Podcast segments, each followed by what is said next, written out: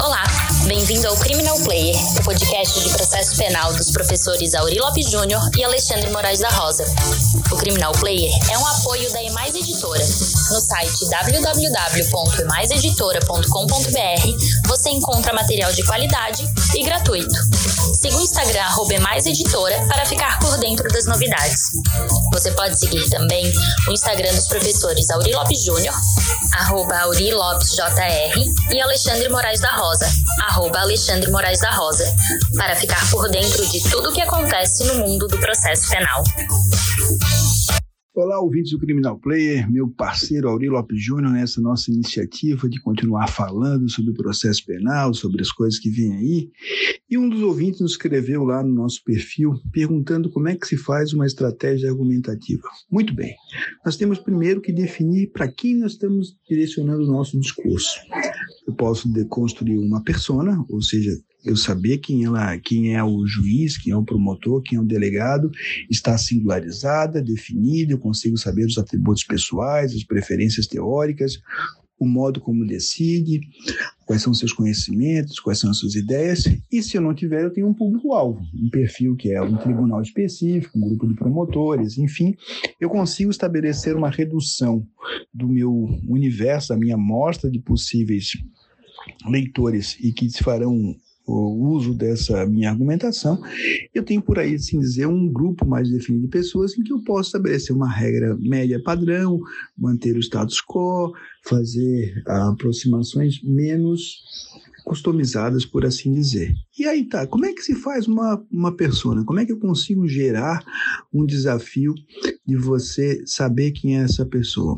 No guia do processo penal estratégico, na construção de personas, quando nós falamos disso, é a ideia de construir realmente um avatar, saber o que, que ele escreveu, o que, que ele tem de artigos, quais são os seus autores preferidos. Isso você pode buscar tanto nos, nos, nos sites na internet, no currículo, no currículo Lights, nas publicações que foram eventualmente realizadas, ou também pode buscar nas decisões anteriores desse julgador, é, antigamente se falava em visitar o gabinete para saber o que, que ele, os assessores usam. Enfim, a ideia de poder entender qual é o universo teórico pelo qual ele se organiza e se sustenta. Nesse caminhar, né, a gente tem essa primeira definição, que é saber o perfil, se é avesso, se é aberto a novas oportunidades, onde nós falamos do visual na semana passada. E por via de consequência, quando nós definimos com um acréscimo quem é a nossa persona processual ou quem é o nosso público-alvo, conjunto, nós precisamos organizar no nosso caso penal um modelo de pontos fortes, pontos fracos, e internos e externos. Aí dá para usar uma, uma matriz SWOT ou FOFA, né, como se fala no Brasil, em que nós precisamos aí construir o argumento. Esse argumento vai, será construído a partir de uma definição da meta. Se você não sabe onde quer chegar, fica mais complicado. Então, qual é a meta factível no processo? Qual é a meta factível no flagrante, na, na justiça negocial? Estabelecida a meta, você precisa construir o argumento, que tem que ter introdução, desenvolvimento e conclusão, considerado aquilo que é controverso e aquilo que é incontroverso nos autos. Por exemplo, se nós tivermos a, a apreensão do sujeito no, no, na rua tal pela polícia, não dá para negar que houve apreensão, tem que se construir uma, a partir de alguns fatos que são tidos como incontroversos sob pena de você perder aderências, perder tração ao seu discurso, como nós também já falamos num dos primeiros podcasts nossos. Com essa perspectiva estabelecida, quem é, qual é o nosso objetivo? Quais são as metas? Quem é o nosso grupo de, de de profissionais que nós estaremos atuando, ou a persona, aquela que nós já temos definida, nós poderemos então estabelecer um mecanismo de que a exposição do argumento precisa capturar a atenção consciente. De nada adianta você falar para as paredes, e essa atenção consciente não dá para usar os mesmos métodos antigos de grandes exposições, repetição de jurisprudência, de textos de lei, tem que ser algo capturado desde o início. E essa credibilidade da fonte que você usa, quanto mais estiver aderente com as fontes que o julgador ou a, pessoa que você se destina também usa, melhor para você. E os elementos de argumentação têm que ser, têm que ser existentes, válidos, eficazes para o fim que você promove. Essa articulação do argumento deve se dar de modo a influenciar e jamais manipular, né? Estamos dentro do jogo limpo a decisão dos demais agentes processuais. Isso também deve levar em conta que não dá para fingir que as objeções contrárias. É muito comum um erro de abordagem em que se faz só argumentos corroboradores e se deixa de lado a superação das objeções, possíveis objeções, que devem ser elaboradas e desconstruídas com argumentos que podem se dar no tocante à, à forma ou as consequências desse argumento, que aí a gente pode falar em outros momentos. Mas a ideia básica é que você precisa ter um argumento que seja consolidado, e esse argumento precisa vir antes, pessoal. Eu sei que essa argumentação é muito difícil, mas imaginem vocês que eu estou na magistratura desde 98, na época que comecei na magistratura, em 99, numa vara nós recebíamos aí 40 processos por mês, hoje recebemos 400. Então, se eu pego uma petição para ler, e a petição me diz no primeiro parágrafo, num resumo, bullet como se faz hoje com o Vigioló, tem aí o livro do Bernardo Azevedo, a Bárbara Guasco, muita gente falando sobre Visual A ideia de você já me dizer no início o que você quer facilita a minha leitura, é como se fosse um roteiro. Não faça emenda, por favor, de petição, porque isso acaba gerando. Em petição não tem emenda, então faça um, um breve roteirinho, assim, se possível, com os indicadores básicos. Use um infográfico para poder se necessário, ter a linha de tempo do, do evento, uma infográfico, fazendo as principais relações e evitando o excesso de citações, as coisas negritadas, as coisas que são usadas, e principalmente o, o tipo, né, a letra que você usa. Não adianta ser a letra que você gosta, a letra bonitinha, tem que ser uma letra agradável para a leitura. Nós todos aí temos uma forte tradição de usar o Times New Roman, o Arial, que não são aliás, as letras mais indicadas num contexto de leitura agradável. Nesse sentido que me parece importante, eu vou ficar por aqui hoje, voltando para depois, nós voltaremos a falar sobre como se constrói um argumento, mas esse argumento precisa ser um argumento que, de alguma maneira, demonstre a pertinência do caso, leve em consideração os aspectos fáticos controversos e incontroversos, é, tenha aderência com o esquema decisório e a formação de quem a quem se dirige, que possa antecipar em parte o que, que você está fazendo no final e demonstre um certo desapegamento. O que, que significa um desapegamento?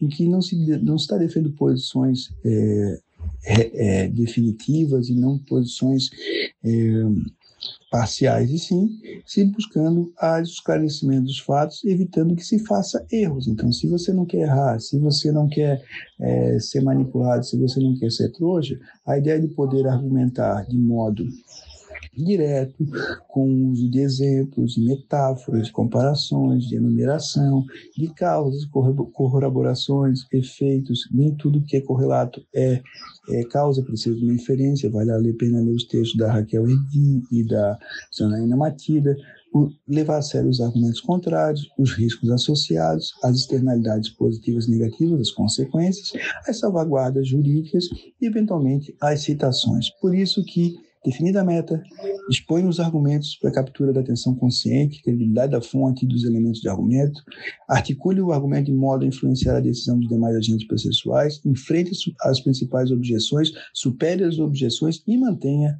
essas posições conquistadas para o fim de buscar o assentimento. Aqui eu estou fazendo um esquema formal que vai depender da estrutura da, do, do, do, se é um julgador que pensa no modo subje, subjetivista, de verdade subjetivista, verdade objetivista, eu defendo um modelo construtivista que eu não tenho tempo de falar, mas o meu colega Aurélio Lopes Júnior vai na continuidade falar isso e vai falar o modelo que ele pensa, mas fundamentalmente argumentar não é para amadores e, é impossível você manter o velho modelo, o modelo old school, em competições longas, é, repetitivas, com muitas citações que impedem a assimilação e principalmente a atenção consciente. Sem atenção consciente, você finge que está prestando atenção, está no piloto automático, está de alguma maneira, como Pedro Mourão fala, aborrecendo, aborrecido, lendo as petições. Se você quiser ser lido, imagine que você está recebendo a petição, se coloca no lugar do outro,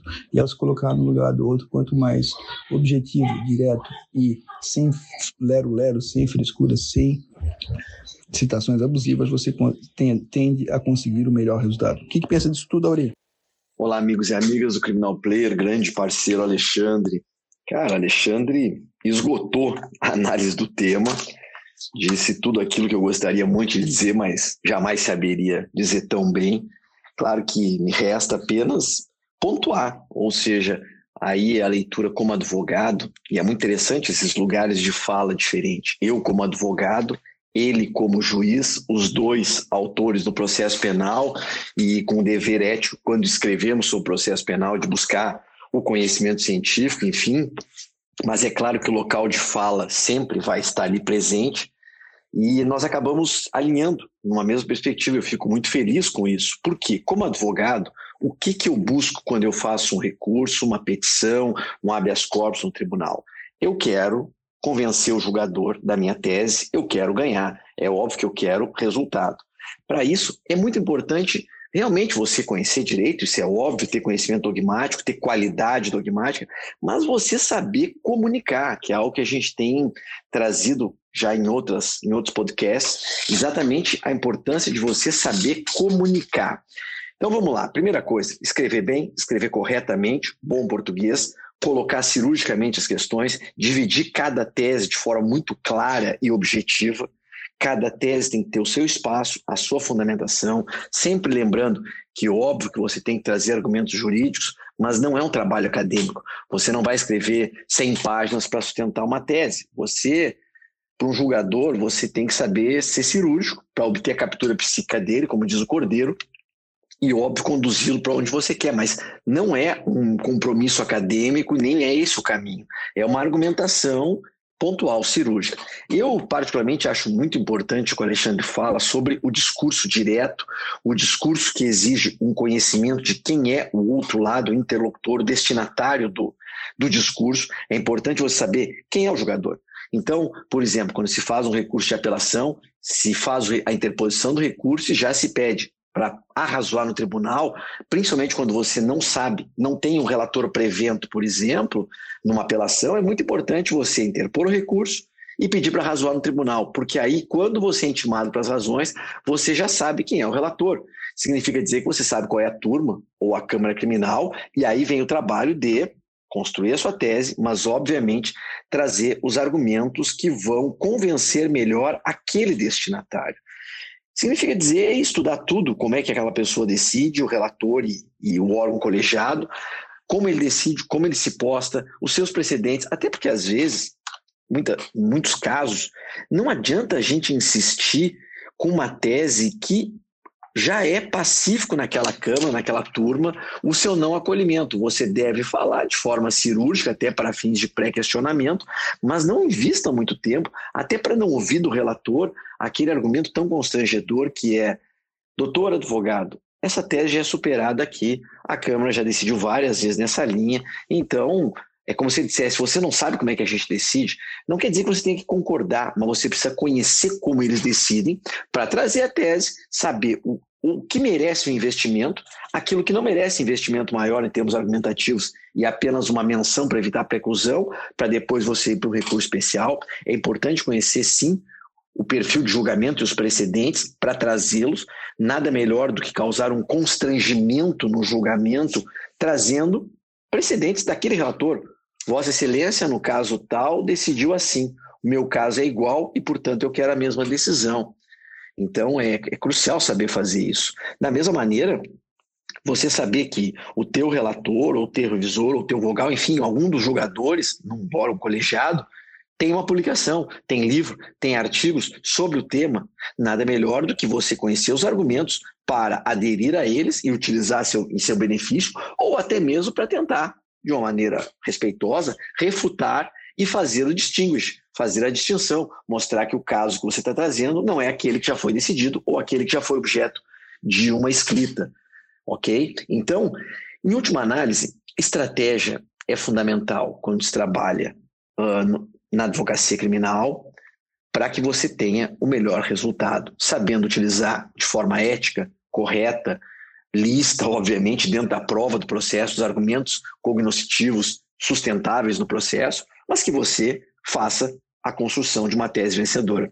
Outro ponto, só para encerrar, que o Alexandre fala, que eu, que eu até ouvindo achei muito interessante, que é uma prática que a gente tem aqui no escritório sistemática, recursos grandes, habeas corpus, questões complexas, você fazer na primeira página, na segunda página, em uma ou duas páginas, uma síntese das principais teses. Então, síntese do habeas corpus, primeiro argumento, é, ilegalidade da prisão por excesso de prazo, um parágrafo explicando as datas para mostrar o excesso.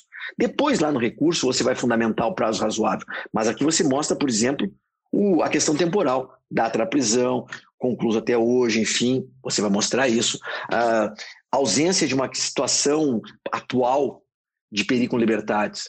Você vai trazer, olha, o fato ocorreu há X anos atrás, a prisão é decretada X meses depois, não há atualidade do perigo com liberdades. Por exemplo, isso você não precisa mais do que um parágrafo. Dois. Então, fazer uma síntese dos teus argumentos de habeas corpus, ou de uma apelação, ou de um recurso especial, ou de um recurso ordinário, na abertura, é crucial para que o julgador comece a ler e já saiba do que se trata, o que você está sustentando, e, claro, vai despertar a curiosidade. Da mesma maneira, no memorial, alegações, antigas né, alegações finais, é, em primeiro grau, processos complexos, se destina a quem? Ao juiz. Faça um resumo no início, já diga ali, juiz, a tese da defesa, preliminares são essas, pá, pá, pá. No mérito, a defesa sustenta isso, tum, tum, tum. E depois vem todo o recurso, aí sim, com a sua densidade argumentativa, que não pode ser enfadonha, não pode ser enfadonho. Não é só recortar e colar pencas de acórdons, pencas de emendas. Não, isso é nada, isso é um nada jurídico. Você recortar e colar emenda uma atrás da outra numa petição é zero. Você tem que saber pegar uma emenda cirúrgica que entre exatamente no teu caso, você pode até colar, mas você tem que depois argumentar, mostrar aderência, mostrar pertinência, mostrar adequação, mostrar o cabimento daquela decisão no teu caso. Não é a quantidade, mas a qualidade do que você está trazendo no teu discurso. Então, em suma, concordamos em tudo isso, Alexandre. É preciso ter uma estratégia, uma boa estratégia discursiva para não só mostrando qualidade, mas mostrando objetividade, clareza na sua argumentação, para com isso obter, se não a captura inicial do juiz, pelo menos já despertar a curiosidade, porque em nome da curiosidade o julgador vai ler os teus argumentos. Se você tem algo enfadonho, cansativo, você tem um efeito atenção diminuído. Então isso é uma questão básica. Desconhecer isso é desconsiderar um caminho muito importante para obter um bom resultado no processo. Era isso, pessoal. Um abraço.